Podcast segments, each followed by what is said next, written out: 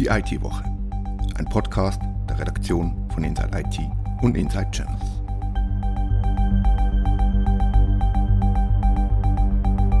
Willkommen zur neuen Ausgabe von Die IT-Woche. Die Themen Covid-Zertifikate und Impfungen beschäftigen die Öffentlichkeit nicht nur in der Schweiz. Manche US-Multis schreiben ihren Mitarbeitenden sogar die Impfung vor. Sind solche Vorschriften auch in der Schweiz denkbar und erwünscht? Das haben wir Schweizer Unternehmen und IT-Fachleute gefragt. Wie geht es nun mit der EID weiter? Zuerst wird nun mal diskutiert. Auch wir diskutieren, und zwar in diesem Podcast. Unser neuer Chefredaktor Reto Vogt wirft in seinem ersten Kommentar KMUs und Angestellten vor, zu wenig gegen Ransomware zu tun. Ich finde, er lehnt sich da etwas gar weit aus dem Fenster heraus. Er hält dagegen. Mein Name ist Christoph Hungschmidt. Redaktionsschluss für diese Ausgabe war Donnerstag, der 9. September 2021 um 17.30 Uhr.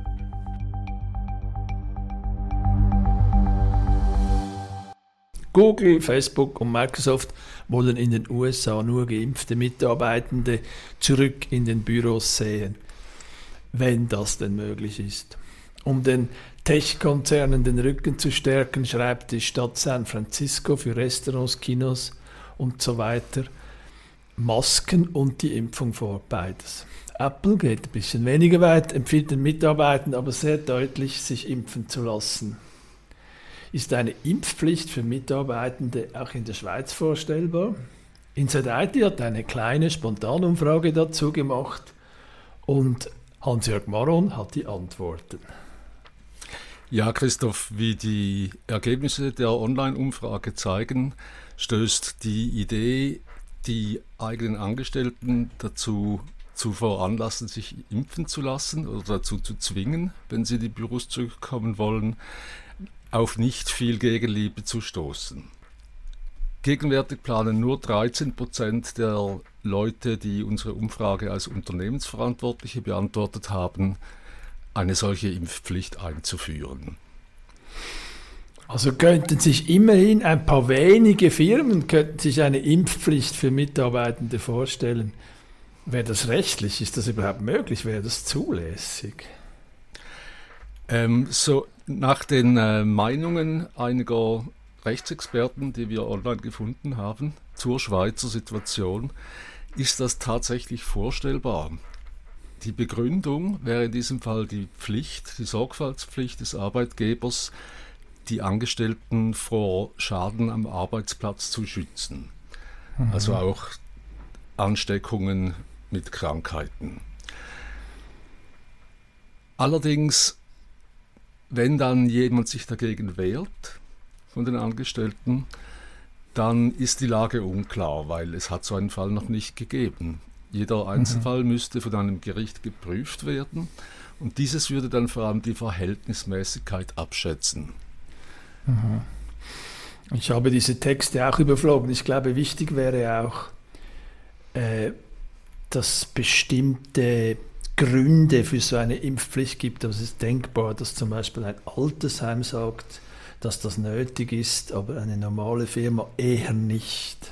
So habe ich mir das verstanden. Ich denke auch, also ein Kriterium wären zum Beispiel, ob denn normale Maßnahmen nicht möglich sind in der Firma. Das mhm. heißt Homeoffice, das heißt äh, Abstand halten in den Büros, vielleicht auch eine Maskenpflicht wenn man in gemeinsamen Räumen ist. Jetzt haben ja auch nicht Firmenchefs und Chefinnen, sondern auch Angestellte geantwortet und das sehen die Resultate ein bisschen anders aus, oder Hans-Jörg? Die, die Angestellten, da, ist, da sind die Meinungen stärker verteilt. Das Gefühl habe ich auch. Also bei den Angestellten hat etwas über ein Drittel geantwortet, geantwortet dass sie eine Impfpflicht befürworten würden in ihrem Unternehmen. Knapp zwei Drittel sind dagegen. Die Begründungen sind recht unterschiedlich, aber meistens geht es grundsätzlich um Selbstbestimmung, auch Selbstbestimmung über den eigenen Körper Und auf der anderen Seite steht das Argument, ich würde mich sicherer fühlen am Arbeitsplatz, wenn alle dort geimpft wären. Zurzeit gibt es ja einen neuen Erlass des Bundesrates, dass Covid-Zertifikate für Veranstaltungen in Innenräumen ab Montag vorgeschrieben sind. Die Umfrage bezieht sich aber auf Impfpflicht und nicht auf Zertifikaten. Warum hast du sie so gestaltet? Weil die Impfpflicht die weitergehende und invasivere mhm. Maßnahme wäre und eben trotzdem, weil viele Leute eben sich wohler fühlen würden mit einer Impfpflicht statt nur in Anführungszeichen mit einer Zertifikatspflicht. Dort zählt ja auch neben geimpft, zählt auch getestet oder genesen, die drei Gs. Mhm. Jetzt diese Blitzumfrage, die Inside IT gemacht haben, das ist ja nicht eine wissenschaftliche Umfrage, wo man äh, schaut, dass man genügend hat, dass man ein repräsentatives Sample hat. Warum machen wir solche Umfragen, obwohl die Antwort ja nicht sicher repräsentativ sind? Wieso machen wir das? Weil wir glauben, dass das Thema sehr stark interessiert. Aha. Wir glauben, dass auch solche Umfragen einen Hinweis geben können über Meinungen, ja.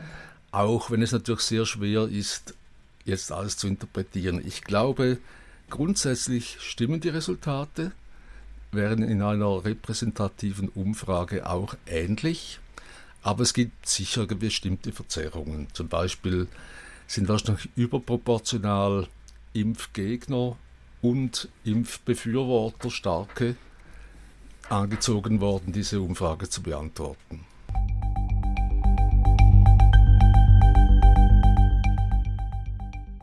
Im März 2021 lehnte die Mehrheit der Schweizer Stimmbevölkerung das Gesetz über eine elektronische E-ID ab. Vor der Abstimmung hat es noch geheißen, es werde bei einer Ablehnung dann im Fall nicht schnell eine Alternative geben. Nun will der Bundesrat aber doch vorwärts machen, schreibt Katharina Jochen. Katharina, was ist der Stand der Dinge in Sachen EID? Nach dem Nein an der Urne hat der Bundesrat das Justiz- und Polizeidepartement, das EJPD, beauftragt, ein Grobkonzept für eine neue EID zu erarbeiten. Das war im Mai.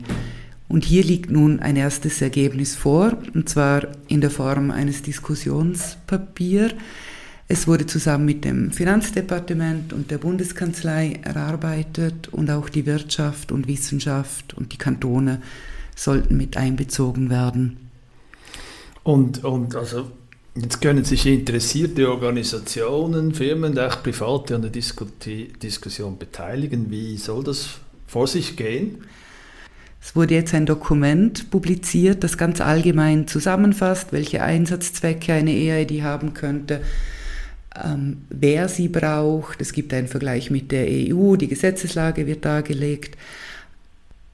Auch geht es um Fragen, welchen Nutzen für die End-User eine EID haben sollte und so weiter. In diesem Zielbild, wie es heißt, werden auch technische Lösungsansätze vorgestellt, man hat hier aber ganz bewusst darauf verzichtet, eine bestimmte Lösung als die endgültige, die definitive zu positionieren. Und dieses Dokument soll nun eine Diskussionsgrundlage sein, wo die Öffentlichkeit einbezogen werden soll. Es geht darum, vor allem Fachinput zu sammeln. Es hat ein erstes Treffen gegeben zur Eröffnung der sogenannten Konsultation. Hier war die Wissenschaft vertreten, aber auch ähm, die Wirtschaft.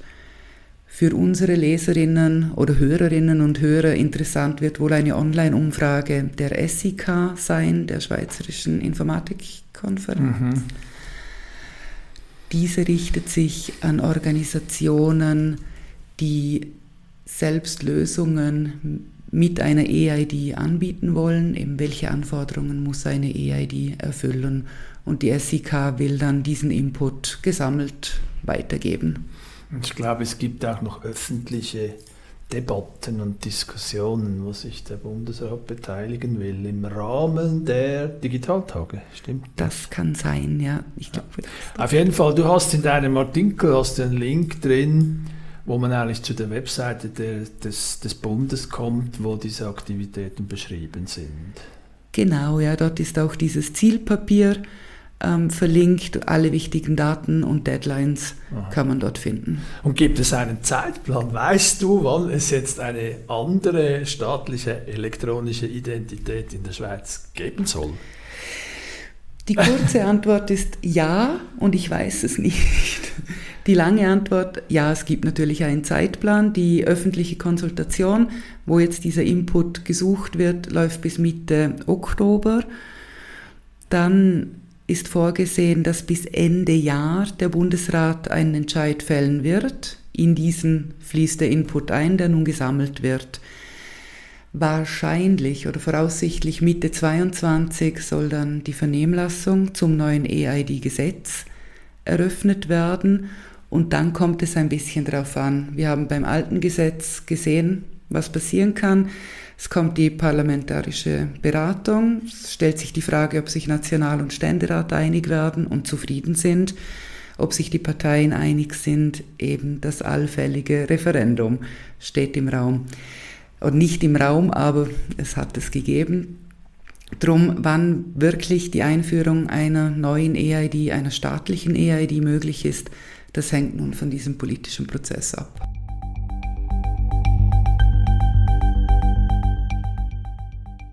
Unser neuer Chefredakteur, Rete Vogt, ist kaum da und lehnt sich schon zum Fenster raus. Schweizer Unternehmen und ihre Mitarbeitenden hätten es in der Hand, sich gegen Angriffe mit Ransomware zu schützen, schreibt er in einem Kommentar gestern. Nun sitzt Reto hier im Podcaststudio.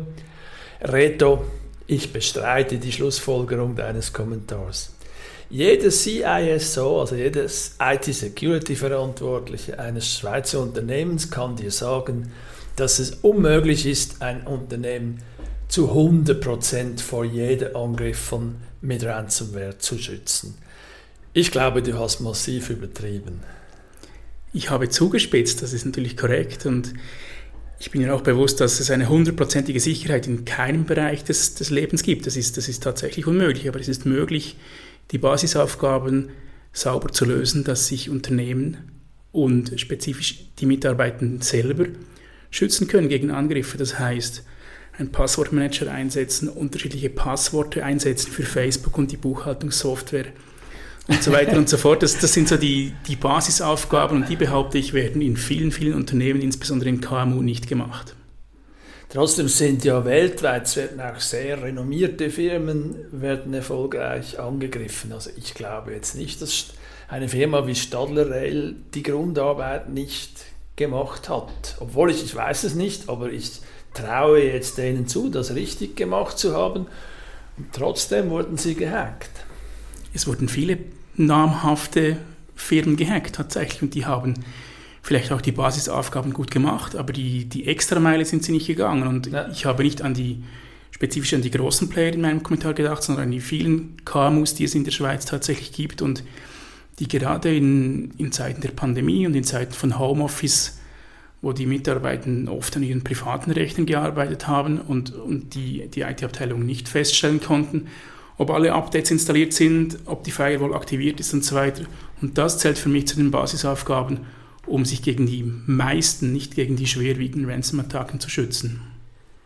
Also der erste Job wäre ja mal eine Plattform zu installieren, dass man überhaupt weiß, was da ist, oder? Jetzt hat gerade einer der Anbieter so eine Plattform, SolarWinds, wurde ja selbst gehackt, hat das nicht gemerkt und hat dann selbst wieder Malware verteilt. Also auch Firmen, die, die das eigentlich richtig machen, das waren eigentlich keine Firmen, sondern mehr amerikanische Behörden, die es richtig gemacht haben, SolarWinds installiert haben, waren trotzdem nicht sicher. Also Basisarbeit ja, aber auch das kann nicht unbedingt schützen. Es schützt sicher gegen viele Angriffe, aber nicht gegen alle. Das ist so. Es, das ist die Angriffe so, ja. werden immer ausgeklügelter und gewiefter. Denken wir an, an SEO-Spam, wo sich irgendjemand, ein, ein Cyberkrimineller, als CEO einer Firma ausgibt und in seinem Namen spezifisch ja. neue Mitarbeitende anspricht, die noch nicht genau wissen, wie die Kommunikation in dem Unternehmen funktioniert und läuft und, und dann nichts ahnend oder gutgläubig auf den Link klicken und schon ist es passiert. Also es braucht die, die Awareness von, von allen, auch auf die neuen Methoden, auch bei den neuen Methoden aufmerksam zu sein, mhm. was passieren kann und, und halt argwöhnisch zu sein und nicht gutgläubig, bevor man etwas anklickt oder bevor man einen herumliegenden USB-Stick in den Rechner steckt. Also fehlt es vor allem an der Schulung. Es fehlt nicht unbedingt an Technik, sondern an Schulung. Ist das auch deine These? Das ist auch meine These, ja. Und es, es fehlt an Technik dort, wo zum Beispiel die Mitarbeiter keinen Passwortmanager einsetzen müssen, ja. sondern die Passworte im Notizbüchli aufschreiben oder, oder wie gesagt dieselben Passworte für alle möglichen Dienste einsetzen. Das ist auch fahrlässig und da kann die Technik helfen, ja. dieses Problem zu lösen. Jetzt du schreibst in deinem Kommentar, lass mich schnell nachschauen, eine Bemerkung, die die macht. Du zitierst das Nationale Zentrum für Cybersicherheit der Schweiz. Die Schweizer Unternehmen immer mehr Opfer würden, das wissen wir, und dabei nicht selten Lösegeld, Lösegeld in sechs- oder siebenstelliger Höhe bezahlt wird. Jetzt, ich glaube, verglichen mit den Investitionen in wirklich, wirklich gute IT-Security ist das Peanuts, weil es gibt einfach keine Security-Spezialisten auf dem Markt. Also du kannst den Unternehmen schon sagen, ihr müsst mehr tun, aber sie können nicht, weil es gibt die Leute nicht. Also der Sicherheits-, also der, der Personalmangel oder der Fachkräftemangel ist sicher ein riesengroßes Problem, aber die Lösegeldzahlung ist nur die eine Seite der Medaille. Wenn ein Unternehmen eine Million, sagen wir, Lösegeld bezahlt, dann kriegt es ja nicht die Dokumente zurück oder die Garantie, dass die nirgends veröffentlicht werden. Also es ist ja. auch eine, ein riesiges Sicherheitsproblem, was die, was die Dokumentstruktur und, und die Inhalte dieser Dokumente angeht, weil selbst wenn ich eine Million überweise als Firma, habe ich nicht die Garantie, dass die Dokumente nicht doch geleakt werden, ja. wenn sie vertraulich sind. Und klar, Fachkräftemangel ist ein Riesenproblem und Security-Spezialisten sind, sind überall gefragt, in, in, in, jedem Land dieser Welt und äh, ist auch ein, ein globales Problem, was das angeht. Ja. Also ist die Wirtschaft gefordert, nicht nur mehr in Security zu investieren, mehr in die Ausbildung der Mitarbeitenden, sondern auch mehr in die Ausbildung der IT-Fachleute zu investieren, Unbedingt. sie freizustellen, um an die Fachhochschule zu gehen dieses IT-Security-Zertifikat zu machen, das es gibt und so weiter. Da bin ich völlig mit dir einverstanden, dass das äh, ein Teil des Problems lösen könnte, ja. Was mich eigentlich fast am meisten erschreckt im Zusammenhang mit Ransomware, ist, dass die Chance, dass das Problem größer wird, ist groß, weil wir sind daran, das Internet der Dinge einzuführen. Das heißt, in den Systemen der Firmen wird es Millionen von Geräten mehr geben und diese wiederum müssen geschützt werden oder werden zu Einfallstoren. Wie siehst du das? IoT und Security? Ja, ich glaube schon auch, dass die, dass die Gefahr von Ransomware zunimmt und IoT ist sicher auch ein Teil des, des Problems oder des Grundes, warum das zunimmt. Aber ob jetzt jeder, jeder Kühlschrank geschützt werden muss, oder weil, der, weil dann im Namen des Kühlschrankes neue, neue Biere bestellt werden. das ist jetzt nicht unbedingt ein, das ist jetzt nicht unbedingt ein Problem, aber klar, Ransomware wird, die Gefahr von Ransomware wird zunehmen und ein Teil der, des, der Gefahr sinkt auch wieder, weil die, weil die Mitarbeiter in die Büros zurückkehren.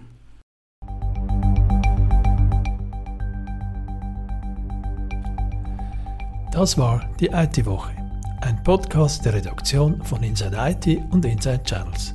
Ich bedanke mich fürs Zuhören.